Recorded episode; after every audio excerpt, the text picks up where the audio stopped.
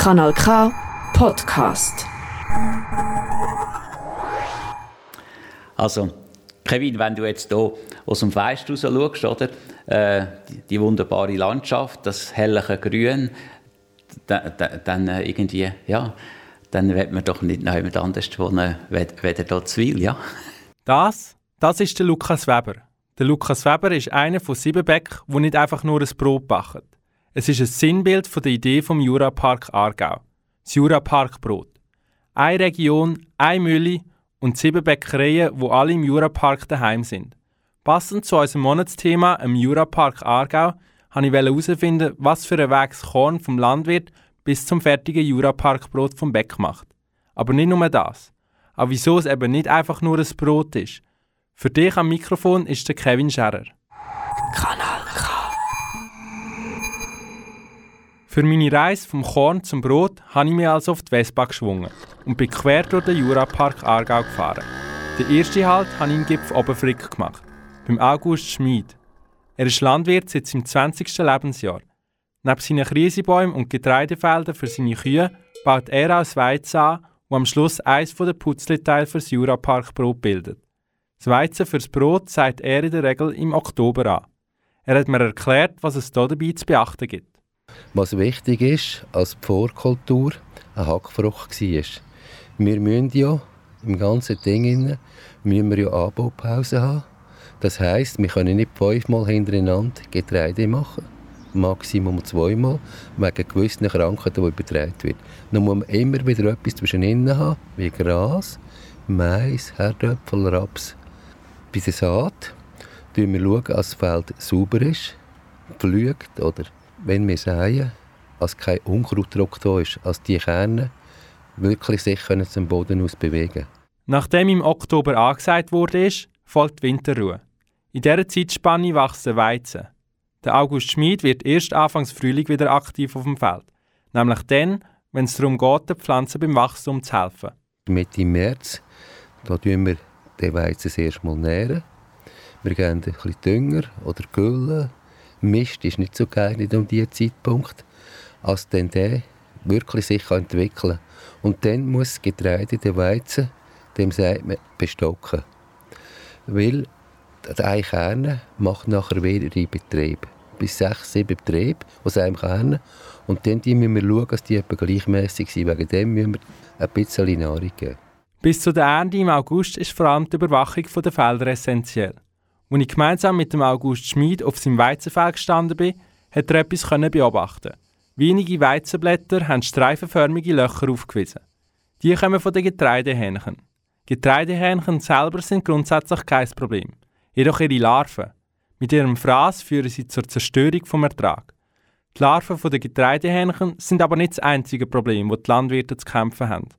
Der August Schmid hat mir über die weiteren Probleme aufgeklärt die während dem Anbau bis zur Ernte entstehen können. Was auch immer ist, wenn es viele Krähen hat, hat man Ausfälle. Oder wenn der Boden zu trocken ist oder zu wenig fein, als sich nicht Wurzeln bilden können.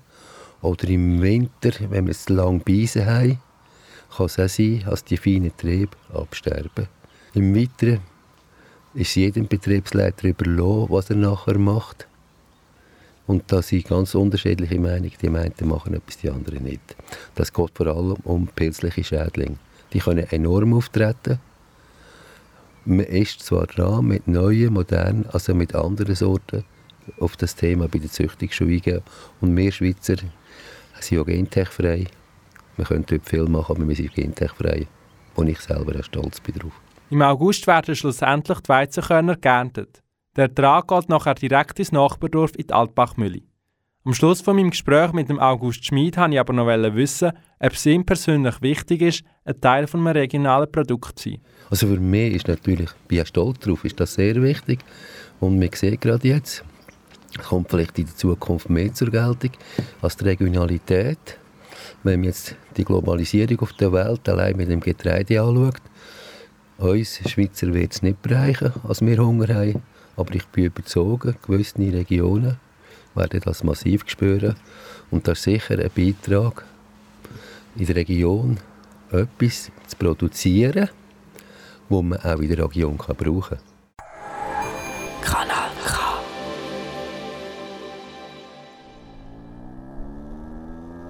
Nächster Halt Wittnau. Nur wenige Kilometer vom August Schmitz im Hof statt Altbachmühle. Als ich die Tür zum Laden der Altbachmühle aufgemacht habe, hat mich ein älterer Herr begrüßt, der Adolf oder wie er sich nennt, Dolph Judy. Gemeinsam mit seinem Sohn, dem Lukas Judy, betreibt er die Altbachmühle bereits in der 8. und 9. Generation. Der Lukas Judy hat mich dann mitgenommen auf einen Rundgang durch ihre Mühle. Das zweite Putzdetail auf meiner Reise.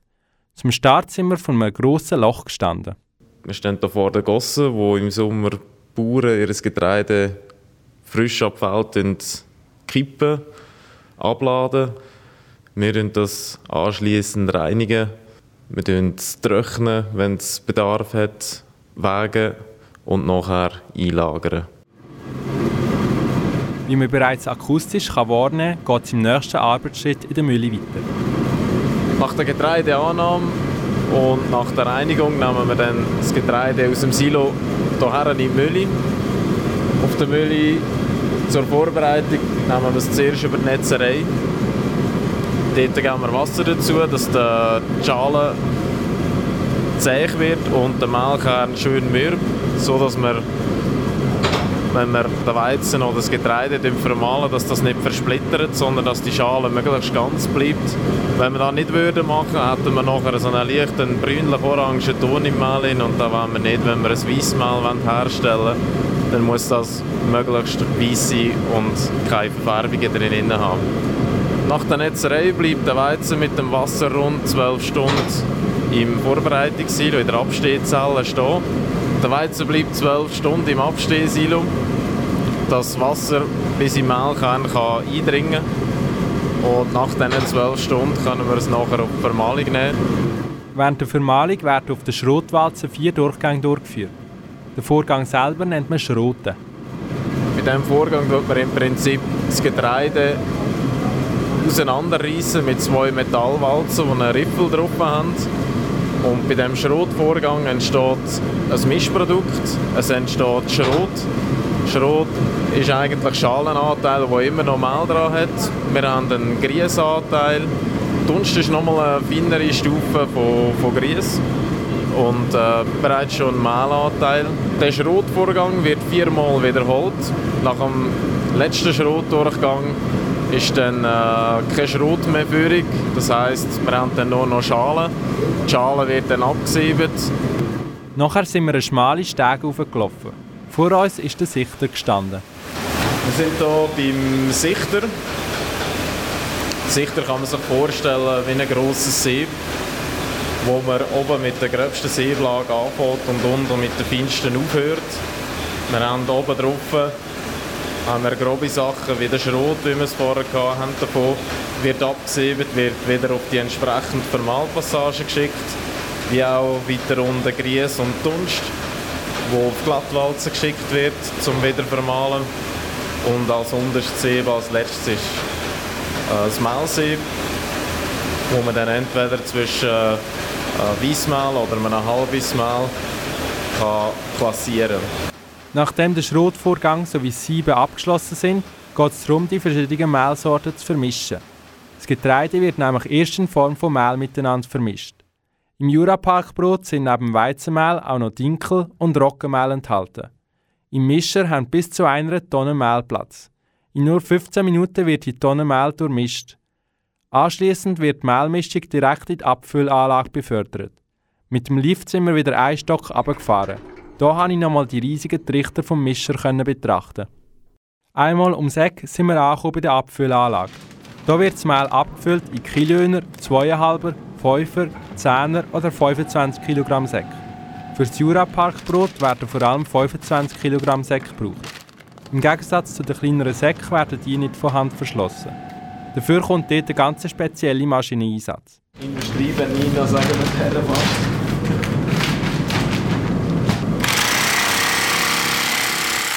Und schon war der Mehlsack zu. Gewesen.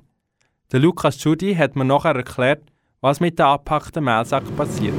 Von hier kommt es dann nachher aufs Palett, wird pallettisiert, kommt ins Lager und wird dann bei uns im Lager gelagert, rund drei bis vier Wochen, so dass sich das Mehl kann beruhigen kann. Wir sagen dem Mehl, das frisch ab der Mülle kommt, wildes Mehl, weil wir am Anfang Wasser dazugeben, kommt der Keimling bereits schon das Signal wieder über zum Wachsen.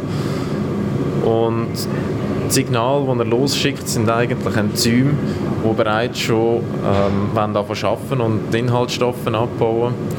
Und wenn wir die dann vier Wochen im Mehl wieder lagern, werden die ruhiger oder beruhigen sich wieder. Und durch das kann man dann ein schöneres Bachresultat erzielen. Wenn man jetzt frisches Mehl nimmt, kann es sein, dass man mal ein schönes überkommt, mal nicht so schönes. Es ist dann einfach nicht gleichmäßig. Die Mehlmischung für das Jura-Parkbrot landet dann schlussendlich bei den sieben Bäckereien. Bevor aber das Jura-Parkbrot unter seinem heutigen Namen verkauft wurde, ist schon einiges an Zeit vergangen. Der Delf Judy mag sich noch gut daran erinnern. Ja, mit der Bäckerei Kunz hatte ich einen Erstkontakt. Gehabt. Und dann haben wir gesagt, wir möchten gerne miteinander ein Regionalprodukt herstellen. Und das ist aber vor das äh, Jurapark war, das war dann der Dreiklang, mal. Aber äh, wir zwei haben dort eigentlich die Organisation in dem Sinn gar noch nicht kennt und haben einfach das Fricktaler Brot gemacht miteinander. Und danach ist dann der Peter Bircher vom Dreiklang ist er zu uns gekommen äh, und hat gesagt, wenn ihr das nicht äh, am besten gerade unter dem Dreiklang, Jura Are Rhein ist ja das eigentlich gewesen, den Dreiklang machen und dann das so äh, darstellen. Und dann haben wir das auch äh, mit äh, verschiedenen Bäckereien äh, Kontakt aufgenommen. Es sind dann mal neun Bäckereien, die eingeladen waren und sieben haben zugesagt, sie wollten gerne in diesem Projekt mitmachen. Und äh, dann habe ich dann Bauern gesucht, die für uns die äh, Getreide auch geliefert haben, dass wir dann das äh, Brot, das Dreiklambrot und später dann Juraparkbrot haben können produzieren so. Kanal K. Nachdem ich meine Vespa im schönen Weil abgestellt habe, hat mir der Lukas Weber bereits durchs Fenster von seiner Bäckerei zugewunken. Er hat mich in seiner grossen, hellen Bachstube willkommen geheissen. Jetzt sind wir also da. Putzleteil Nummer 3. Wir kommen unserem Brot immer wie näher. Über die Schulter schauen kann ich Lukas Weber aber leider nicht können. Das Juraparkbrot backt er nur am Dienstag und am Samstag. Er hat mir aber genau erklären was die Handgriffe für das Juraparkbrot sind. Dass wir einen Teig machen, schon geknetet, äh, dass wir ihn mit wenig Hefe, dass wir in der ersten Stunde bei Raumtemperatur aufgehen und dann 24 Stunden im Kühler weiterreifen.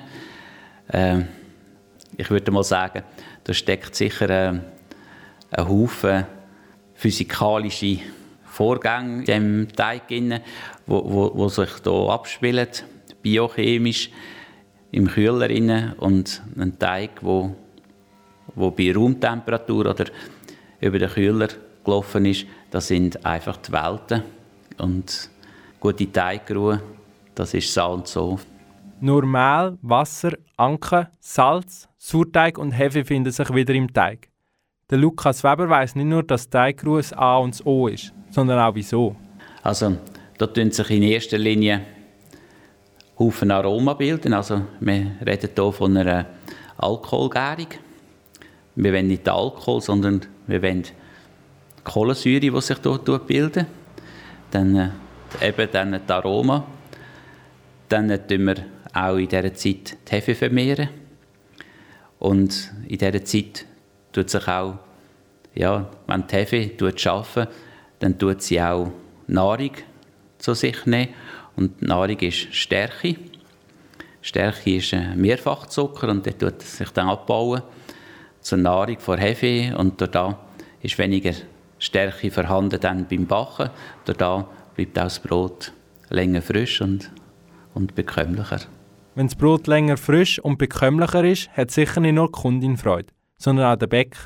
Der Lukas Weber hat mir verraten, was ihm am Backen vom Juraparkbrot am meisten Freude bereitet. Also ich finde es ganz toll, dass wir, dass, dass wir sogar noch können erweitern können. Äh, das zeigt, dass das ein tolles Produkt ist.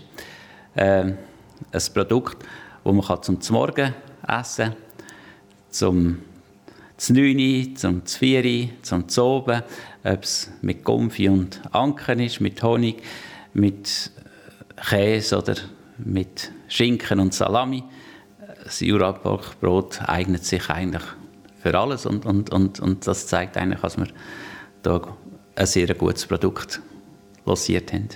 Und ich? Ich bin das vierte und letzte Puzzleteil. Ein fertiges Brot braucht ja schließlich auch einen Abnehmer. Und das genieße ich nach diesen Einblick umso mehr. Bei uns daheim ist das Juraparkbrot bereits vorher ab und zu auf dem Morgenteller gelegen. Und jetzt wird es sicher nicht weniger. Nicht nur optisch ist Juraparkbrot ein Blickfänger. Auch geschmacklich ist es ein Gaumenschmaus. Oder in den Wort von Lukas Weber. Einfach Brot pur. Wenn du das nächste Mal im Jurapark Aargau unterwegs bist, solltest vielleicht auch du halt bei einer der Bäckereien machen, wo das Jurapark Brot verkauft. So kannst du dir selber eine Meinung bilden. Das ist ein Kanal K Podcast Jederzeit zum Nachhören auf kanalk.ch oder auf deinem Podcast App.